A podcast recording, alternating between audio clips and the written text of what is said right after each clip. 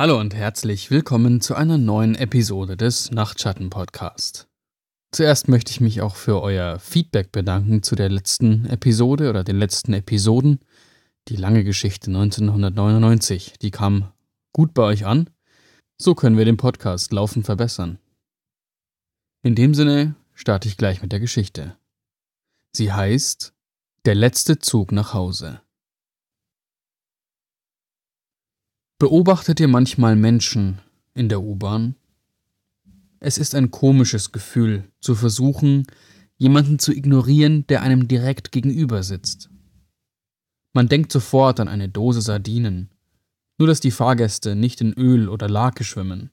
Stattdessen schmoren wir in einer Mischung aus Schweiß, Aftershave und Genervtheit. Jeder ist mit seiner eigenen kleinen Welt beschäftigt in unseren warmen kleinen Kokons. Während wir durch das unterirdische Labyrinth brausen, beschäftigen wir uns mit einem Buch oder der Zeitung, vielleicht einer PlayStation Portable oder einem Smartphone. Alle außer mir. Ich starre immer nach draußen, durch die dicke Glasscheibe, in die vorbeirauschende Dunkelheit und die flackernden Lichter. Manchmal, spät nachts, hoffe ich, dass ich denselben Zug erwische, damit ich das alles noch einmal sehen kann. Es war wieder mal so eine Woche, eigentlich ein ganzer Monat, in dem die Aufgaben sich anhäufen wie schmutzige Wäsche. Mein Chef hatte mich auf dem Kieker. Ein mies gelaunter, alter Sack mit seinen Ratenzahlungen und seinem europäischen Sportwagen, der uns wegen einem blöden Projekt für einen Kunden im Nacken saß. Tage und Nächte verloren jede Bedeutung. Ich war früh in der Arbeit, um vor allen anderen da zu sein, und ging nach Hause, ohne Sonnenlicht gesehen zu haben. Koffein hielt mich am Laufen. Das Letzte, was ich am Ende eines Arbeitstages wollte, war wie verrückt zu rennen, um die letzte Bahn zu erwischen, weil unser Mistkerl von Chef nicht einmal das Taxi für nachts bezahlen wollte. Das wäre schlecht für die Statistik, meinte er. Es war also ein weiterer, unbedeutender Tag, voller Zahlen, Präsentationen und E-Mails. Ehrlich gesagt weiß ich gar nicht, ob das die fünfte oder die fünfzigste Version dieses blöden Berichts war, den ich tippte. Und ich würde auch keinen Unterschied erkennen. Das Büro war schon seit einer Stunde leer. Meine Kollegen hatten mir mitleidig auf die Schulter geklopft, als sie gegangen waren. Ich fluchte, während ich hastig meinen Laptop und ein paar Unterlagen in meine Tasche stopfte. Ich würde die letzte Bahn verpassen. Und so rannte ich aus dem stickigen Gebäude in die eisige Nachtluft. Der Bahnsteig war wie leergefegt. Nicht ungewöhnlich um diese Uhrzeit, aber trotzdem irgendwie unheimlich, wie viele Orte, die normalerweise voller Menschen sind und dann plötzlich ganz leer. Ich habe keine Angst vor einem Überfall oder so aber es fühlt sich einfach falsch an. Und so fing diese Nacht an, voller Erwartung, darauf warten, dass etwas passiert, nicht, dass ich etwas erwartet hätte. Die Rolltreppen waren schon abgeschaltet, also schnaufte ich nach unten. Die Fitness aus meiner Uni-Zeit war lange begraben unter einem Meer aus Alkohol und einem Berg aus Fastfood. Ich ging davon aus, dass die letzte Bahn schon weg war und stellte mich auf eine lange Wartezeit und eine teure Taxifahrt nach Hause ein. Ich wollte gerade wieder gehen, als ein Zug einfuhr, begleitet von dem gewohnten Kreischen von Metall auf Metall. Graffiti bedeckte die Seiten, die Tribal-Tattoos der modernen Lokomotive. Die Türen zischten, warme Luft strömte aus dem Abteil. Ich stieg ein. Merkwürdigerweise war die Bahn voll. Nicht gedrängt voll, aber gut besetzt. Ich fand einen Sitzplatz zwischen einem alten Mann mit einem großen braunen Mantel und einer jungen Frau in einem schwarzen Abendkleid. Sie hatte eine Blume ans Dekolleté gepinnt, und ihr Gesicht war eine Maske aus ungeschickt aufgetragenem Lidschatten und Mascara. Mir gegenüber saßen zwei Soldaten in Uniform. Ihre Kopfhaut schimmerte rosig unter den kurzen Stoppeln. Es waren noch einige mehr. Wirklich seltsam, dass ein Abteil um diese Zeit so voll ist. Erst recht mit so einer bunten Mischung an Fahrgästen. Der Zug ruckelte und fuhr los. Zufrieden lehnte ich mich in meinen Sitz zurück. Der Empfang in den Tunnels war immer schlecht, also musste ich mich irgendwie anders beschäftigen. Das Kreischen der Räder auf den Schienen und der Fahrtwind schienen gedämpft. Stattdessen war das Abteil gefüllt mit einem leisen Gemurmel, wie in einem Kinosaal, erwartungsvoll und gedämpft. Es war kälter als erwartet. War die Heizung wieder ausgefallen? Gut möglich. Gerade eben war ich mir noch sicher gewesen, dass es wärmer war als auf dem Bahnsteig, aber jetzt kam es mir vor, als wäre ich wieder draußen in der beißenden Kälte. Ich zog meine Jacke fester um mich und betrachtete das seltsame Mischmasch an Passagieren. Irgendwie schienen sie alle fehl am Platz zu sein. Warum zum Beispiel war da eine Gruppe von Schülern, offensichtlich betrunken, um diese Uhrzeit? Oder das dünne Mädchen in Schuluniform? Ich rutschte unruhig auf meinem Plastiksitz hin und her. Nicht ein einziges Handy oder ein anderes elektronisches Gerät war zu sehen. Eine Seltenheit heutzutage. Ich schaute auf die LED-Anzeige, die verriet, wo der Zug gerade war. Noch vier Haltestellen. Ich starrte immer noch auf die Anzeige, als der Zug durch die nächste Station fuhr. Er hielt nicht an, bremste nicht einmal, sondern raste einfach weiter, und die Lichter und Säulen des Bahnsteigs flogen vorbei. Ich setzte mich auf. In was für einen Zug war ich gestiegen? Die Menge schien diese Entwicklung gar nicht zu stören. Wenn überhaupt, wurde das Gemurmel lauter. Wir rasten weiter durch den dunklen Tunnel vorbei an flackernden Lichtern, als das kleine Mädchen in der Schuluniform den Blick auf mich fixierte. Sie rutschte hinüber zu der Gruppe von Jugendlichen und zupfte einen der Jungs am Ärmel. Er war wesentlich größer als seine Freunde. Er musste wohl ein Basketballspieler sein oder so. Er beugte sich tief runter, um die Kleine hören zu können, und es sah aus, als würde sie ihm in einem dringlichen Ton etwas zuflüstern, doch über die Geräusche des Zuges hinweg konnte ich sie nicht verstehen. Er blinzelte und machte einen Schritt rückwärts und sah mich an, als hätte er mich eben erst bemerkt.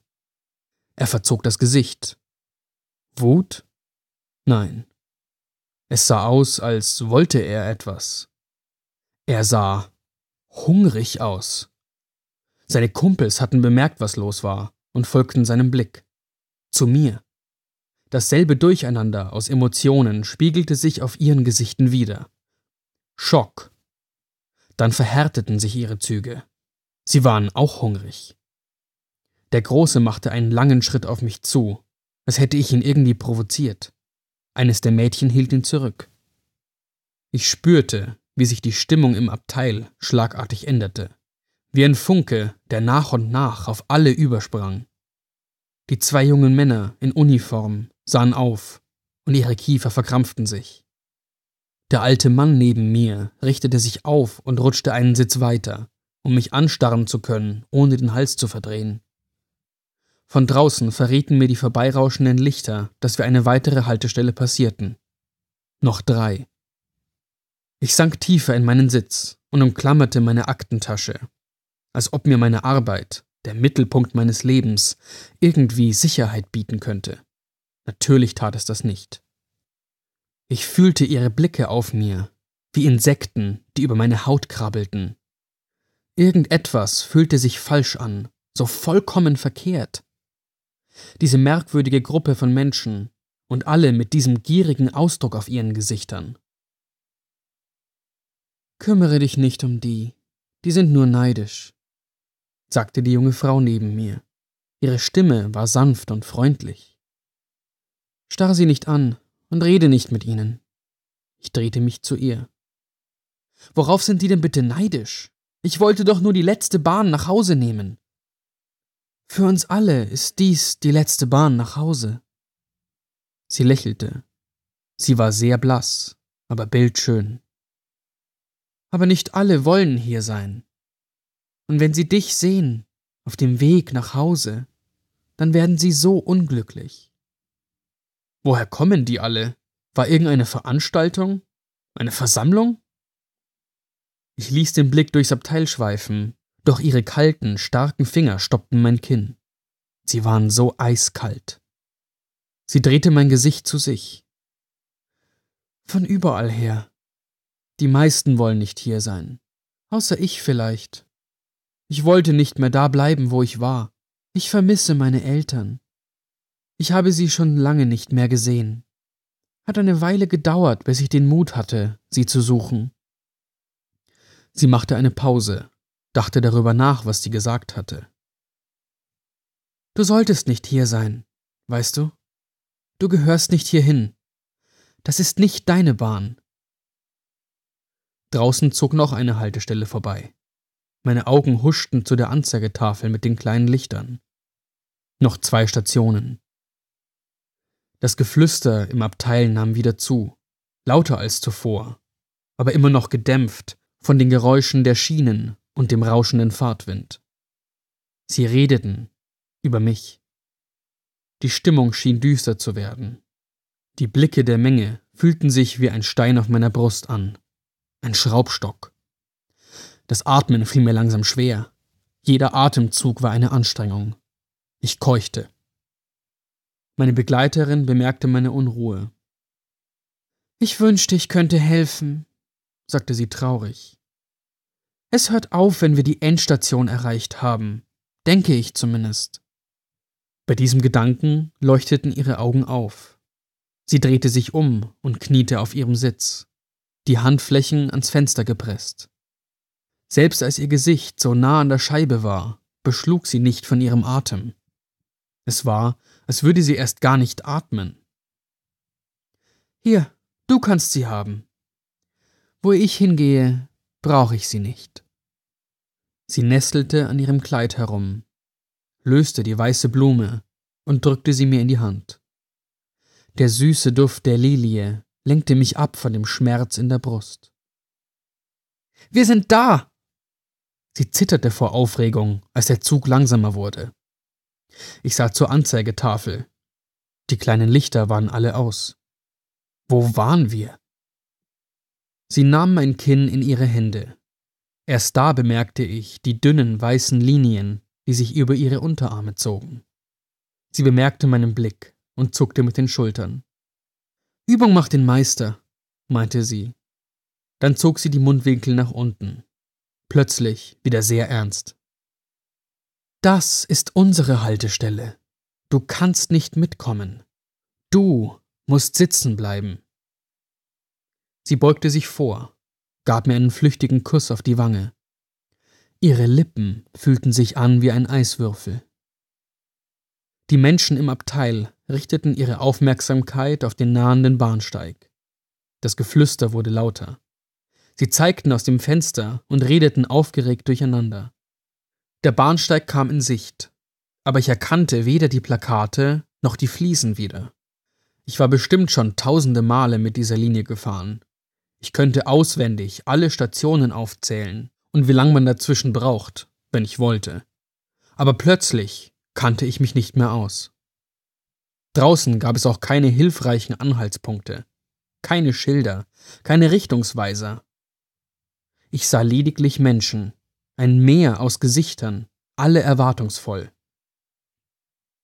Die Türen öffneten sich und die Geräusche der Menge strömten hinein. Rufe, Schreie, Tränen, so viele Tränen. Die Passagiere stürzten aus dem Abteil, hinein in die wartende Menschenmenge. Ich sah einen der Soldaten, der einen älteren Mann umarmte, ebenfalls in Uniform. Nicht das neumodische Zeug mit Pixeln, sondern altmodisch mit großen grünen und braunen Flecken. Die Ähnlichkeit war klar zu erkennen. Sie lösten sich, und der Sohn stellte seinem Vater seinen Kameraden vor. Der Alte umarmte ihn ebenso fest wie seinen eigenen Sohn.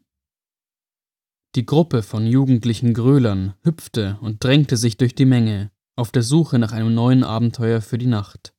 Ich sah gerade noch die blonden Locken des Basketballspielers, bevor sie um die Ecke verschwanden. Der alte Mann, der neben mir gesessen hatte, hatte eine elegante Dame in den Dreißigern gefunden. Sie trug ein leichtes Sommerkleid, das nicht zu dieser eisigen Winterkälte passte. Oder hatte ich ihn verwechselt? Ich schaute noch einmal hin. Und es war kein alter Mann, sondern ein junges Paar, lachend und auf dem Höhepunkt ihres Lebens. Nein, es war eindeutig derselbe Mantel, und seine Gesichtszüge, eben noch erfüllt von Leid, leuchteten jetzt vor Freude. Bevor sich die Türen wieder schlossen, sah ich die Frau, die neben mir gesessen hatte. Sie weinte, während sie ein gut angezogenes Paar umarmte. Sie winkte mir zu, als der Zug losfuhr. Ich winkte zurück.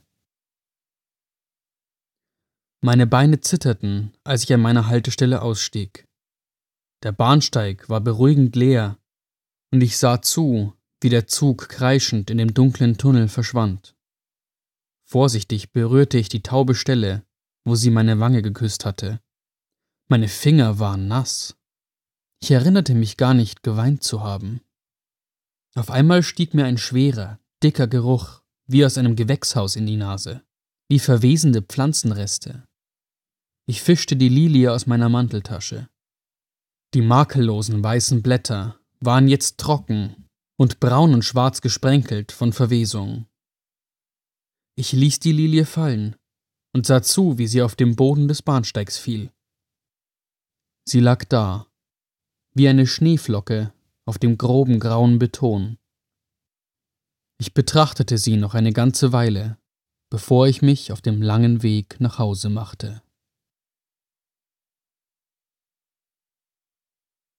So, das war's wieder für heute. Eine sehr, sehr stimmungsvolle Geschichte. Ich fand sie wirklich großartig. Schön, dass ihr heute wieder dabei wart. Wenn euch das Ganze gefallen hat, schreibt uns doch eine E-Mail an nachtschatten.mailbox.org oder hinterlasst uns eine Rezension auf iTunes. Ich hoffe, ihr seid beim nächsten Mal auch wieder mit dabei. Bis dahin, schlaft gut.